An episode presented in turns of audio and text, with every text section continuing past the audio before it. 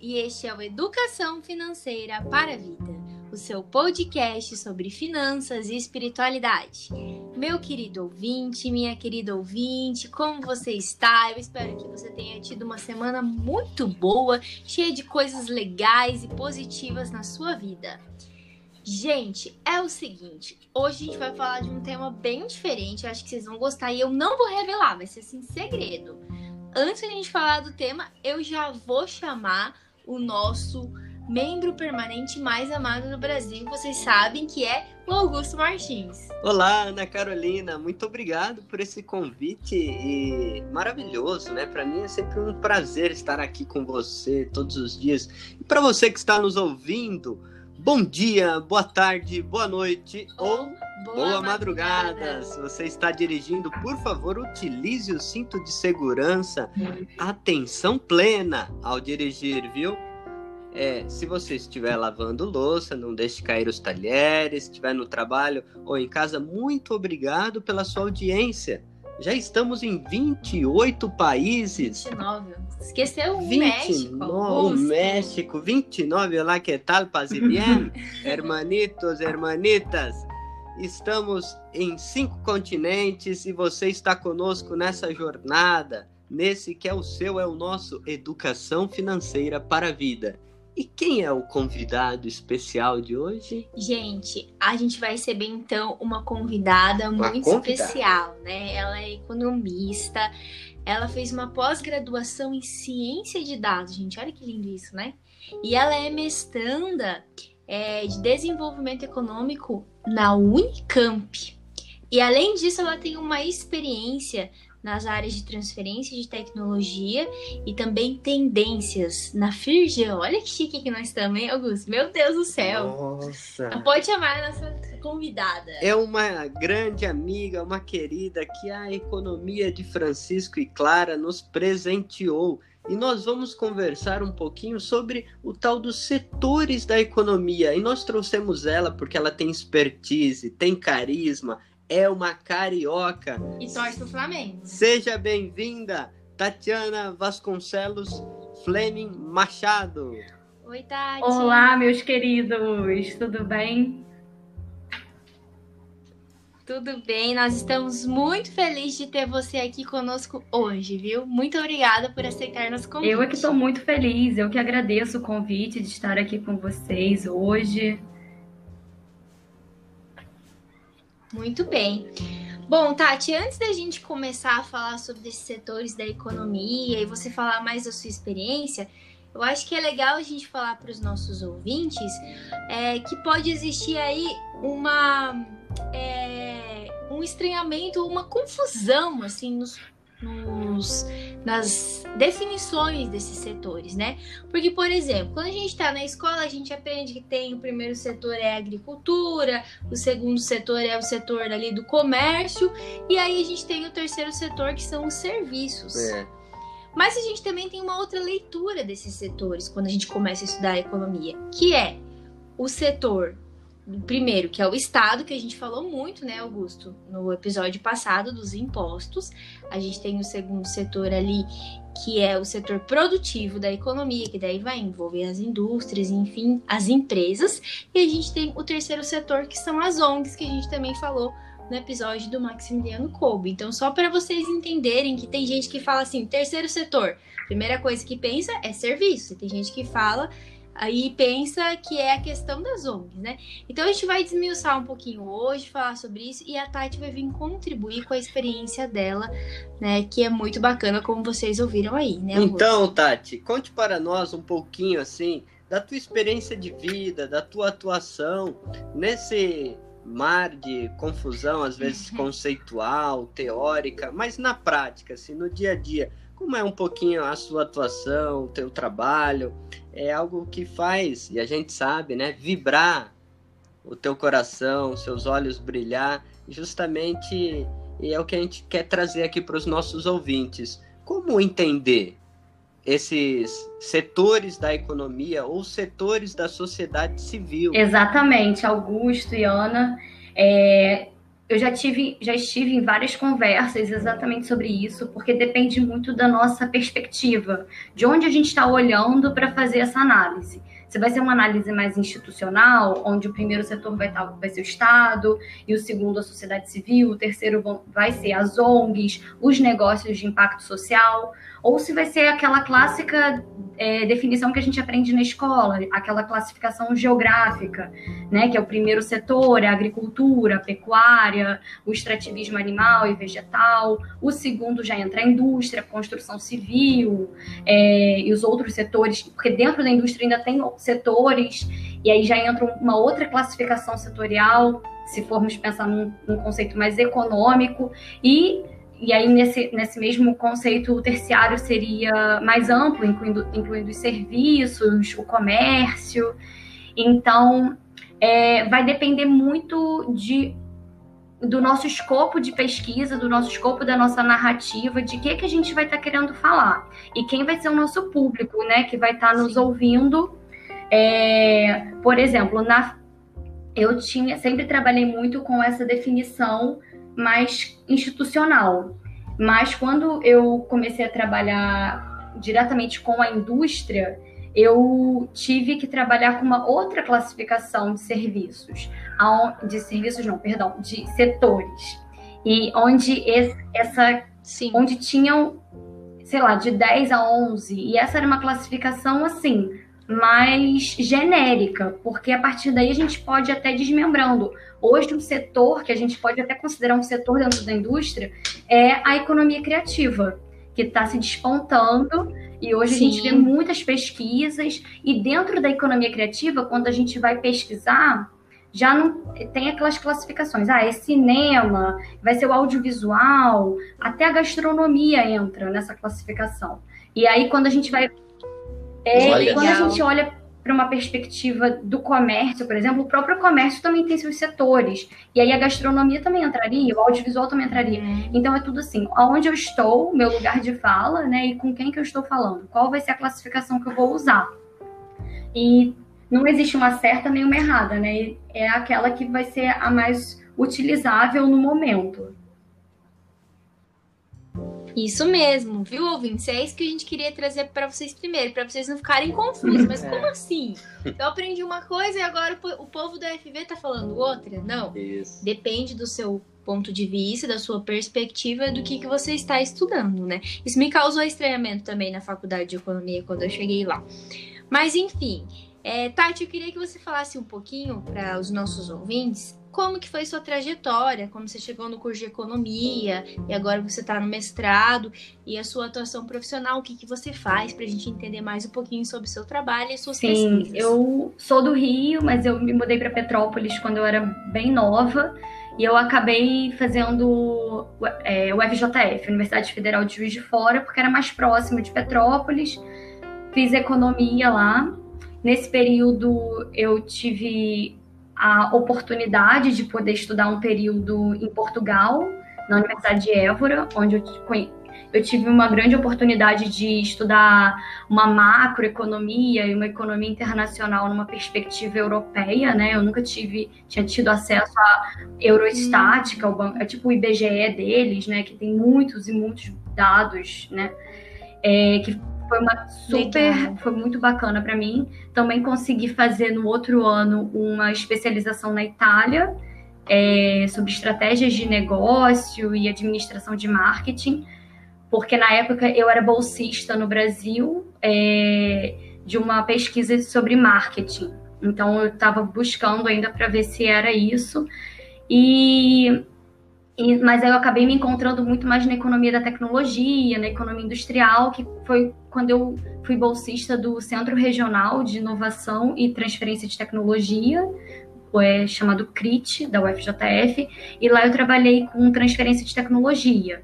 E aí eu descobri, para mim, assim, a beleza que é o, a conexão entre universidade, sociedade civil, empresas, é, para gerar, para gestar processos virtuosos, ou seja, a gente troca expertises dentro da, de projetos para que às vezes um não sabe, passa para o outro e consegue aumentar, né, é, fazer o desenvolvimento brasileiro.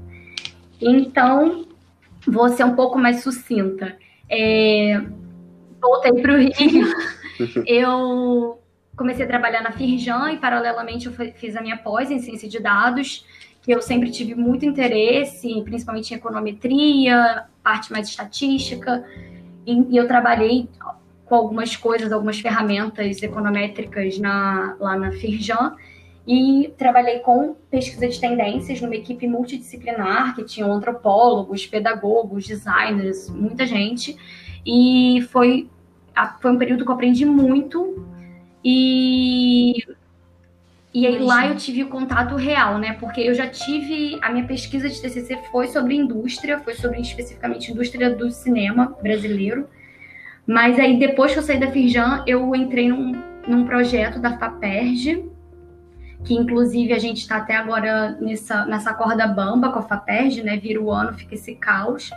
Que a gente atende, atende diretamente uhum. o terceiro setor no, no, no escopo, no olhar institucional, né, que seriam os negócios de impacto social, as ONGs, as, todas as OCIPs, e, e aí a gente tem, faz atendimento para, essa, para, para, para o terceiro setor, para que eles consigam alavancar seus, seus projetos de comunicação, para que consigam fazer melhor redes, e aí nisso tem tem com a gente a PUC Rio, a Alerj, é uma equipe bem bacana. Inclusive, até tem o consulado dos Estados Unidos nesse projeto. E eu espero que a gente consiga continuar esse projeto ainda esse ano, né? Porque dependemos de, de amparo do, do Estado do Rio, então estamos um pouco em resguardo. Mas é isso, sim. Olha só. Que bacana, né? E nós tivemos a, a, a honra, né? E o prazer, a alegria de receber um convite Sim. da própria Tati de fazer uma parceria e, e, contribuir com uma live, né? O FV, junto com esse projeto maravilhoso. Mas para você, meus queridos e queridas ouvintes, nós trouxemos essa jovem justamente para ela falar da sua experiência de vida, da sua expertise e para nos ajudar a compreender o primeiro, segundo, terceiro setor e como que a educação financeira pode entrar como uma alternativa para levar dignidade, para ajudar as pessoas de fato. Porque veja bem, né, Tati? Você falou um pouco da sua caminhada histórica, da sua existência.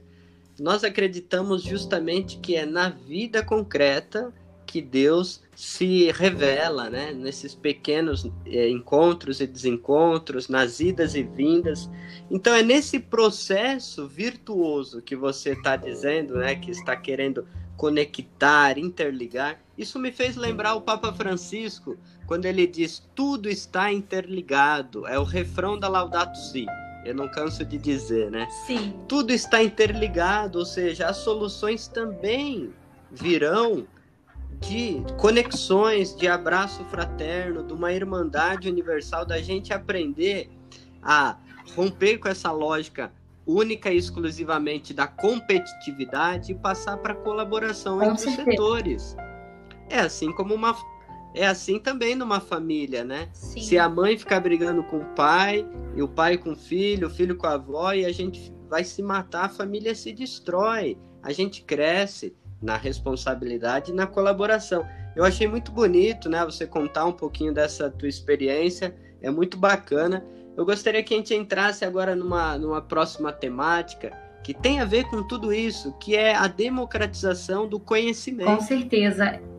Eu acho que é, a Laudato Si, o Papa Francisco, esse chamado que a gente segue, ele só se faz na concretude sem, é, através da, da democratização do afeto, do conhecimento, do coemergir a confiança, como eu sempre digo e repito, a gente precisa ter o respeito pelo próximo para fazer essa, essa transferência do conhecimento e receber o conhecimento. É, quando a gente pensa nessa nessas articulações e todos esses é, atores econômicos, socioeconômicos, é, eu vejo que muito, muito desse rompimento, dessa vocação que a gente vive, a insustentabilidade do sistema, né, do capitalismo e tal, ela vem daí, dessa a partir desse momento que a gente rompe com essa lógica do, de não da, de parar de trocar, né? De, de, de não é, da, rompe com a democratização do conhecimento.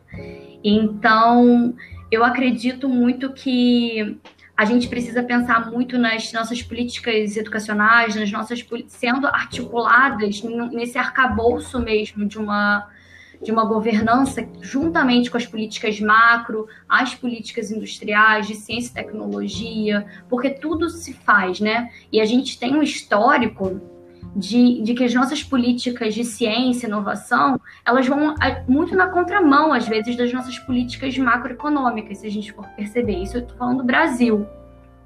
É, por exemplo, o Banco Central faz uma política monetária lá de, de reajuste dos juros, de pensar no, é, nas questões lá técnicas de, dos balancetes entre os bancos e tudo mais, ele eu acredito que ele pouco se importa, às vezes, com as políticas de educação, nas bolsas de pesquisa, nessas articulações com a ciência, com a inovação. E isso, se a gente for pensar, está totalmente intrincado que é a partir dessa, dessa democratização do conhecimento, dessa troca de conhecimento, é que a gente vai gestar os processos virtuosos, vai capacitada para poder é, se desenvolver e crescer. E a partir daí sim fazer políticas macro que, que sirvam para todo esse o arcabouço, para todo o esqueleto do Estado. Mas tem que ser tudo. Eu acredito muito que é, foi, é como o Papa.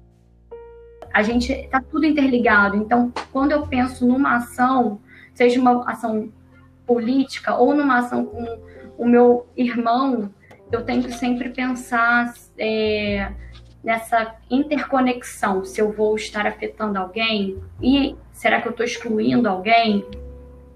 E o eu acho que é Sim. isso. Eu não sei se eu consegui responder.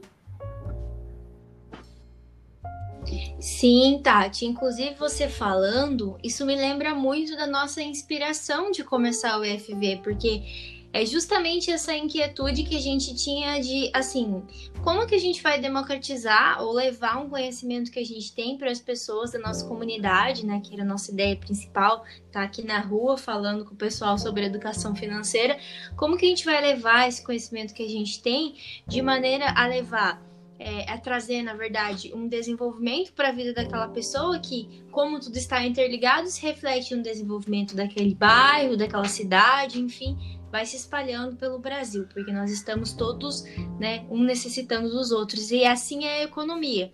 E a partir do momento que a gente é, entende isso, é que a gente começa um processo de mudança. Se a gente entender que a economia é, por exemplo, cada setor na sua, eles não têm relação e não têm impacto nas vidas das pessoas, isso não vai gerar mudanças, né? Como você falou, aquelas mudanças uhum. virtuosas, que achei muito linda essa palavra, né? É. Então a gente precisa sempre estar tá lembrando disso e resgatando disso, porque o nosso sistema capitalista e o neoliberalismo ele vai atropelando tudo para fazer com que a gente se esqueça disso, né? Ou que a gente deixe isso para lá, ou que a gente deixe isso para depois. E a nova economia que a gente procura, né, na economia de Francisco, aqui no FV, e a Tati no seu trabalho, nas suas pesquisas, é justamente fazer com que a gente cresça Exatamente. e se desenvolva junto, né? E Só posso fazer um, um parênteses rapidinho? É, uh... é essa conexão claro, entre setores, claro. nessa perspectiva que a gente traz, né, dessa, dessa perspectiva institucional, é, é o que a gente chama da, de fazer a tríplice hélice, ou seja, como que o primeiro, o segundo e o terceiro setor eles vão girar essa hélice para a gente conseguir gestar esses processos virtuosos.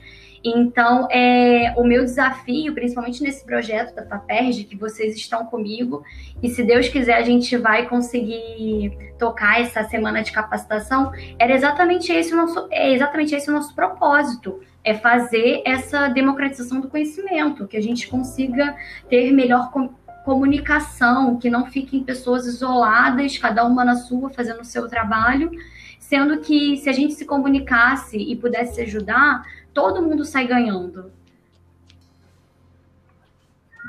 Sim, com certeza. É, e, e dentro dessa tríplice L, hélice, assim, dessa, desse trabalho colaborativo, eu gostaria de fazer menção aqui a uma grande economista, uma mulher maravilhosa que com certeza você conhece, Tati, que é a Maria da Conceição Tavares.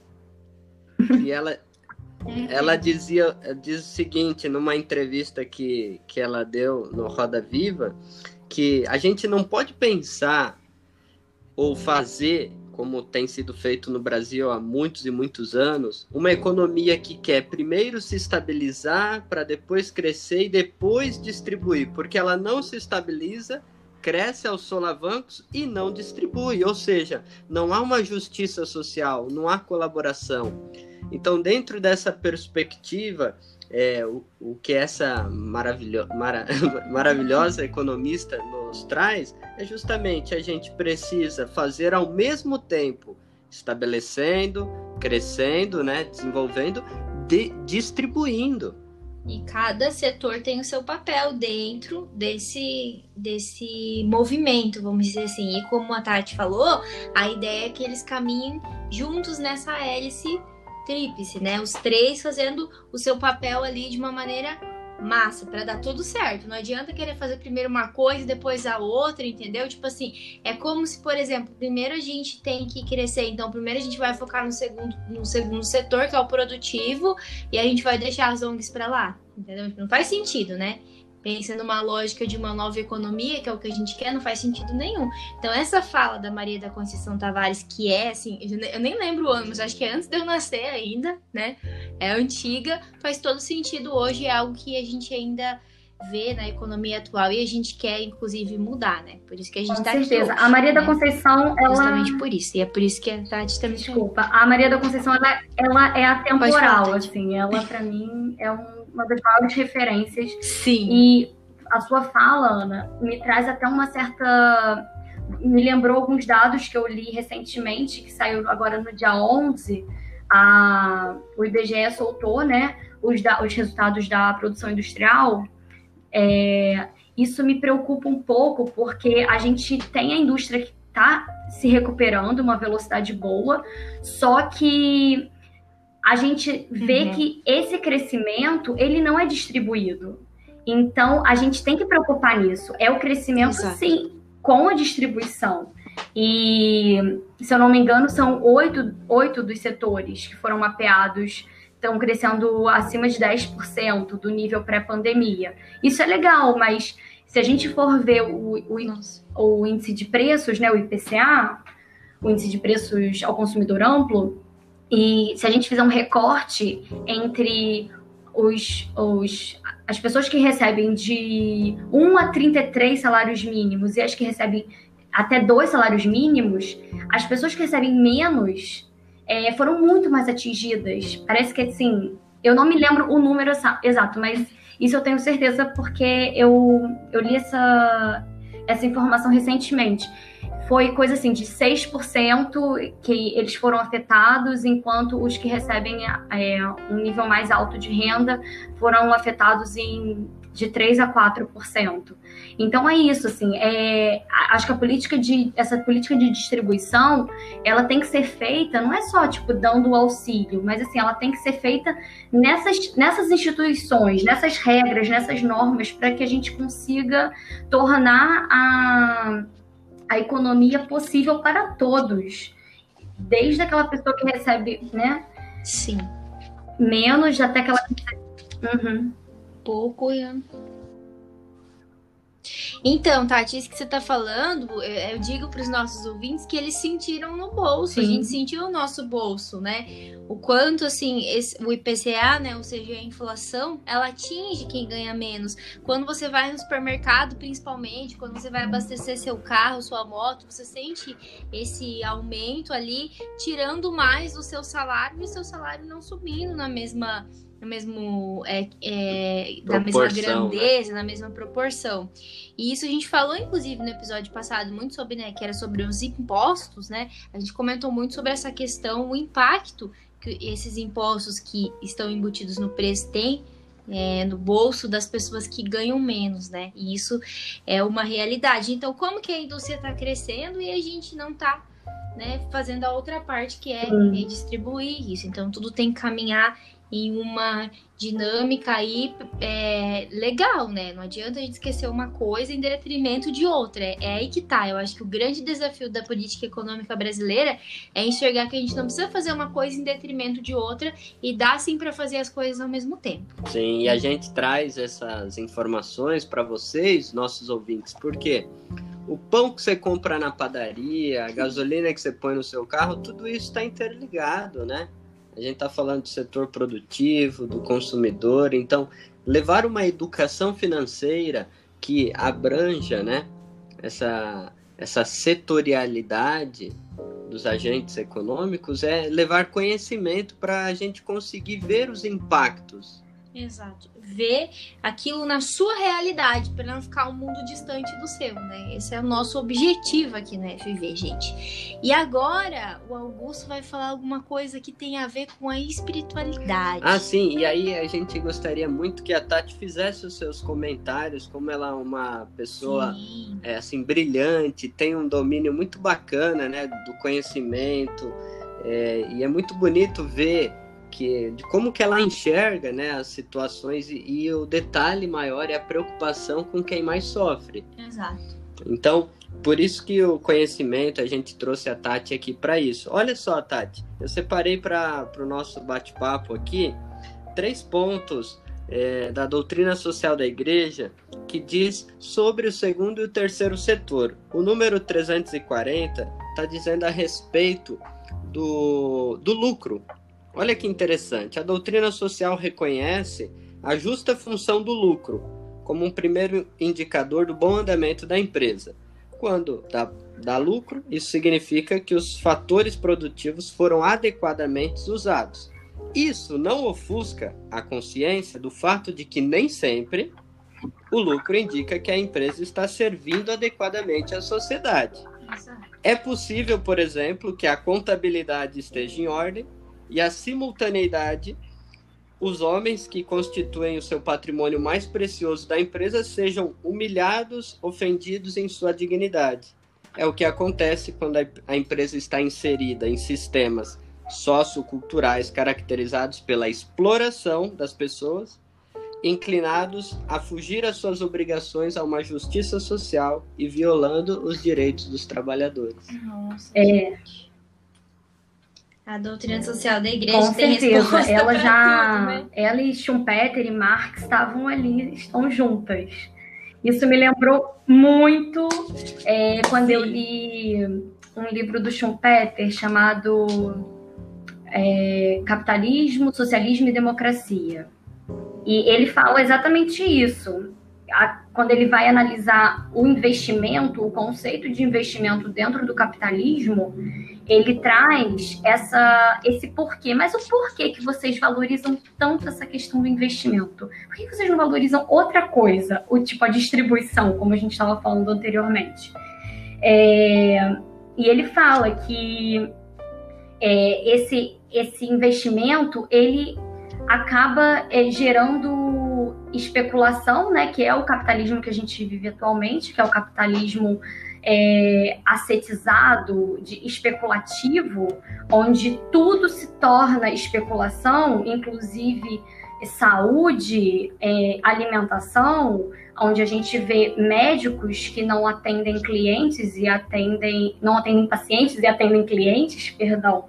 Então, é, o Schumpeter fala, quando ele falou isso, eu falei, gente, mas é isso que a gente tem que debater dentro da economia, porque é, e assim, saber que a doutrina social da igreja já fala isso e já mapeia essa superestrutura sociopolítica da sociedade capitalista, né? Porque para mim é a partir daí que a gente tem que pensar quais são esses pontos nevrálgicos. É, é esse lucro pelo lucro, para onde que vai? E aí vem a, é, todo uma, um debate da questão né, do, do ego da pessoa, de por que, que a pessoa precisa especular o, eu vou também citar um outro economista, sociólogo, o Polanyi, que ele também falou isso.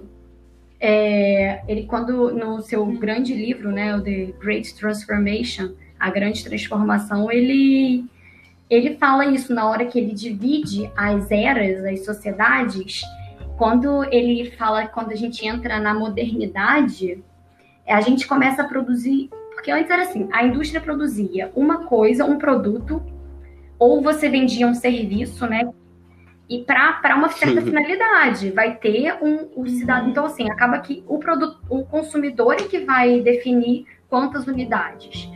Então, a, a modernidade ela traz essa questão da larga escala, da planta industrial, a, dessa e, e aí acaba que esse capitalista ele vai controlar, ele vai deter a informação, a, ele vai, ele vai, ele que vai ditar o volume, a demanda do mercado. Isso a gente aprende, né, que não é tão bem assim quando a gente estuda Keynes. Mas essa é uma crítica até do Polanyi mesmo, uhum. para a gente pensar essa, essa exploração do lucro pela essa mais-valia, né? Como o Augusto falou. Da, é... E hoje a gente vê, né? É, como que tá cada vez essa precarização do trabalho, Sim. essa principalmente o trabalho digital que hoje em dia tem a gente vê vários até sindicatos surgindo sindicato do Uber, sindicato da lá na Amazon, né? Várias condenações à Amazon por exploração dos trabalhadores que, que ganham coisas horrorosas. É, as costureiras lá no Paquistão, na Filipinas também. É, então não, é, não é nem esse, esse é transversal, né? Tem diversos setores que, que ainda utilizam das, desse, dessa precarização, dessa mais-valia. E eu acho que é até raro encontrar um que não utilize. E é. É, é, é justamente isso, né, Tati? Então, o que ali a doutrina social da igreja questiona é que é, o lucro é um indicativo de sucesso, Exato. mas sucesso a que custo? A custo da exploração, a custo da perda da dignidade, a, a retirada de direitos trabalhistas. E, e só para complementar, você pode comentar, no final desse parágrafo diz o seguinte: a empresa deve ser uma, uma comunidade solidária não fechada aos interesses corporativos, deve tender a uma ecologia social do trabalho e contribuir para o bem comum mediante a salvaguarda do meio ambiente natural. Isso, imagina, está é, tá dizendo João Paulo II, Paulo VI, Nossa. João 23, né? Isso muito antes do Papa Francisco, né? Que ele chama de uma ecologia integral, Sim. ele está dizendo uma comunidade solidária que não pode ser fechada. Aí entra a questão da função social. Se a gente, né, compreendesse, se os grandes empresários entendessem a distribuição como a grande mola propulsora para um sucesso equitativo, Sim. É, todo mundo estaria trabalhando muito mais feliz, né? Muito mais, eu acho. Né? Muito mais com qualidade. Não, com certeza. Assim, né? Só complementando que e, e a... aqui ainda usando um pouco do Polanyi, ele fala que a questão do lucro da é, é, o lucro seria a renda ou a receita entre dois, dois conjuntos de preço. Então, uhum. assim, é, o capitalista vai estar olhando para dois tipos de preço, que é o preço da exploração, que vai ser um preço baixo, e o preço que de fato ele vai vender para o consumidor final. Então, essa criação desse mercado especulativo, dessa assetização, dessa financiarização, ela, ela deturpa, ela, ela torna míope essa, tudo que você falou da, do, do pensar coletivo, de pensar no próximo. Eu acho que é, é por esse caminho mesmo que a gente. É, é muito bom você ter trago, né, para esse nosso bate-papo, esses grandes autores, né? Sim. E dizer, olha, gente, você que está nos ouvindo, há uma caminhada muito séria, né, de pensamento crítico, de grandes colaboradores, de pensadores que estão justamente propondo alternativas criativas, teóricas e práticas para a crise Sim. que nós estamos vivendo, né, na atualidade. Exatamente, vocês veem que é uma caminhada de pensadores e que vai crescendo até hoje, né? A gente viu muito, muita coisa nova na economia de Francisco, jovens como a Tati, com ideias para mudar essa realidade que a gente está vendo hoje. E a gente aqui acredita que a educação financeira é forte aliada nessa mudança, porque gera consciência nas pessoas. Então, os trabalhadores se entendem como pessoas, não simplesmente como consumidores. Começa por aí a mudança, né? E a gente tem que viver em comunidade e a gente precisa um dos outros, né? E aí, fazendo mais um, um fechamento aqui, Tati, queria que você comentasse especificamente sobre o terceiro setor, aonde a doutrina social da igreja diz, na, nas palavras dela ali no número 356 e 357, chama de corpos intermediários. O papel desses corpos intermediários dentro ali da temática do papel do Estado, no 356 vai dizer assim: olha, o sistema econômico-social deve ser caracterizado pela copresença de ação pública e privada, incluída a ação privada sem finalidade de lucro. Configura-se de tal modo uma pluralidade de centros decisórios de lógica de ação. Bem, aí ele vai falando dessa complementariedade é, que deve estar pautado pelo princípio da solidariedade e da subsidiariedade. E aí, por fim, diz: as organizações privadas sem fins lucrativos têm um espaço específico no âmbito econômico, nos serviços sociais, na instrução, na saúde, na cultura. Caracteriza tais organizações uma corajosa tentativa de unir harmoniosamente eficiência produtiva e solidariedade constitui-se geralmente em base a um pacto associativo e são expressão de uma tensão ideal comum aos sujeitos que livremente decidem aderir às mesmas. O Estado, portanto, olha que curioso, é chamado a respeitar a natureza dessas organizações e valorizar suas características, dando concreta atuação ao princípio da subsidiariedade que postula precisamente um respeito à promoção da dignidade humana e da autônoma responsabilidade do sujeito subsidiado. Então aqui a gente não trata, não está tratando, em minhas palavras, de um assistencialismo barato. Sim. A gente está pensando no bem é... comum. Muito, muito bonito e totalmente verdade, né? É...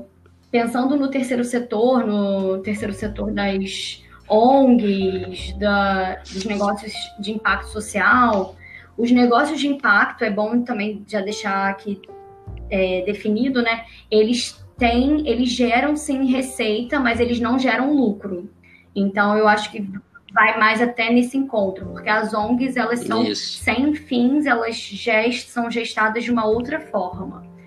É, quando a gente pensa, eu acho que coaduna muito, né, com o princípio do terceiro setor. E eu acredito que a gente é, tem, existem vários movimentos, várias redes que, que dão voz para para o terceiro setor, para essas ONGs, para os negócios sociais. Mas eu acredito que a gente ainda precisa, no Brasil, a gente precisa ainda desenvolver um pouco mais, principalmente essas parcerias com, essa, com empresas que têm fins lucrativos. Porque uma questão que nesse projeto eu sempre me debatia eram com empresas, com as, com as áreas de responsabilidade social de empresas com fins lucrativos, que, que na sua finalidade, às vezes, algumas até têm, assim, realmente uma finalidade de responsabilidade social, de acolher, de, de realmente dar voz para o terceiro setor, mas outras fazem esse movimento regressivo, né? Que é utilizar isso apenas como marketing. Então, é preciso estar atento para e preciso sim que a pluralidade, que haja uma governança antecipatória para esses processos, ou seja, que a gente consiga trazer as vozes do terceiro setor, da sociedade civil, dessa, de sempre dos, desses agentes que historicamente foram negligenciados da, das estruturas da, de decisão de poder, da, das, das definições, das leis e tudo mais. Então, eu acredito muito que uma governança antecipatória traria para. É, traria realmente um regime democrático, o que a gente não vê no Brasil. Né? Há uma certa. É, não, não se conversa, né, a, a nossa instituição com o nosso regime. Então, se é, havendo né, uma, uma, esse certo arcabouço de uma governança antecipatória, haveria mais conversa, haveria mais contemplação do próprio Estado também para, esse, para o terceiro setor, e a, e a gente conseguiria ouvir mais, sabe? Porque às vezes uma, uma ONG está precisando de algo que seria muito fácil para o Estado fazer uma doação, ou ela está correndo atrás de captação de recurso. É, são sempre Sim. as mesmas dores que eu escutava da, desses negócios, da, das ONGs. Então, aí é, a questão também, tipo, de como elas vão se divulgar, porque às vezes é, são duas pessoas só que estão ali na diretoria e poucas pessoas ali têm tempo para correr atrás de edital. Então, a função do nosso projeto, inclusive, era alertar: olha, abriu edital tal, Sim. tem tudo a ver. É, vai lá, se inscreve, você tem chance. Uhum. E é, é dar o caminho das pedras mesmo. E a gente ajudar a estender a mão para essas. para o terceiro setor, que, que é um, um setor que tem. É, eu acho um setor muito nobre, que para a nossa robustez como sociedade, ele precisa existir e, muito, e há muito tempo, assim, ele vem sem fôlego, tentando nadar, e às vezes ganha um fôlego, mas que foi o que o Augusto falou, que essa que esse princípio da subsidiariedade, subsidiariedade, ele não seja apenas de simples doação, que ele seja realmente algo que contemple as necessidades deles e que dê voz. Eu acho que o mais importante é dar voz para essas pessoas. É, agora, quando a gente pensa numa perspectiva de terceiro setor no serviço, eu vejo muita informalidade também, é, que inclusive essas pessoas sofreram, estão sofrendo muito também na pandemia, né? O setor de serviços, ao contrário do, do setor da, dos produtos, é. é um setor que não teve inflação, teve baixíssima, porque as pessoas tiveram que parar de trabalhar por causa da pandemia, por estão corretos, mas, mas a gente não teve um Estado que amparasse tão bem, né? Um estado de bem-estar que, que realmente desse as ferramentas e um conforto para essas famílias. Então, quando a gente pensa nos serviços, né, que hoje em dia a gente está se inserindo nas cadeias globais de valor basicamente através de serviços, a gente não se insere mais exportando manufaturados há muito tempo, né? Então é serviços de marketing, branding e muitos serviços são digitais e tem a questão do digital do, juntamente com a precariedade do trabalho e pou, que poucos conseguem realmente é, ter, né, um nome. Mas a questão é isso. Assim, eu nem sei se eu, se eu já se eu consegui te responder, Augusto. Respondeu sim, Tati. Bom, Tati, muito obrigada. A gente já quer desde já te agradecer por estar aqui conosco nesse episódio. E agora deixar um espaço Eu quero agradecer muito pelo convite. É, e quero, eu gostaria assim de alertar a todos, né, para a gente ter um olhar mais do cuidado, dessa coemergência da, do respeito pelo próximo de ouvir mais e é, a prática com a reflexão que vão fazer essa transformação para a gente criar realmente perspectivas de futuros melhores para todos e todas.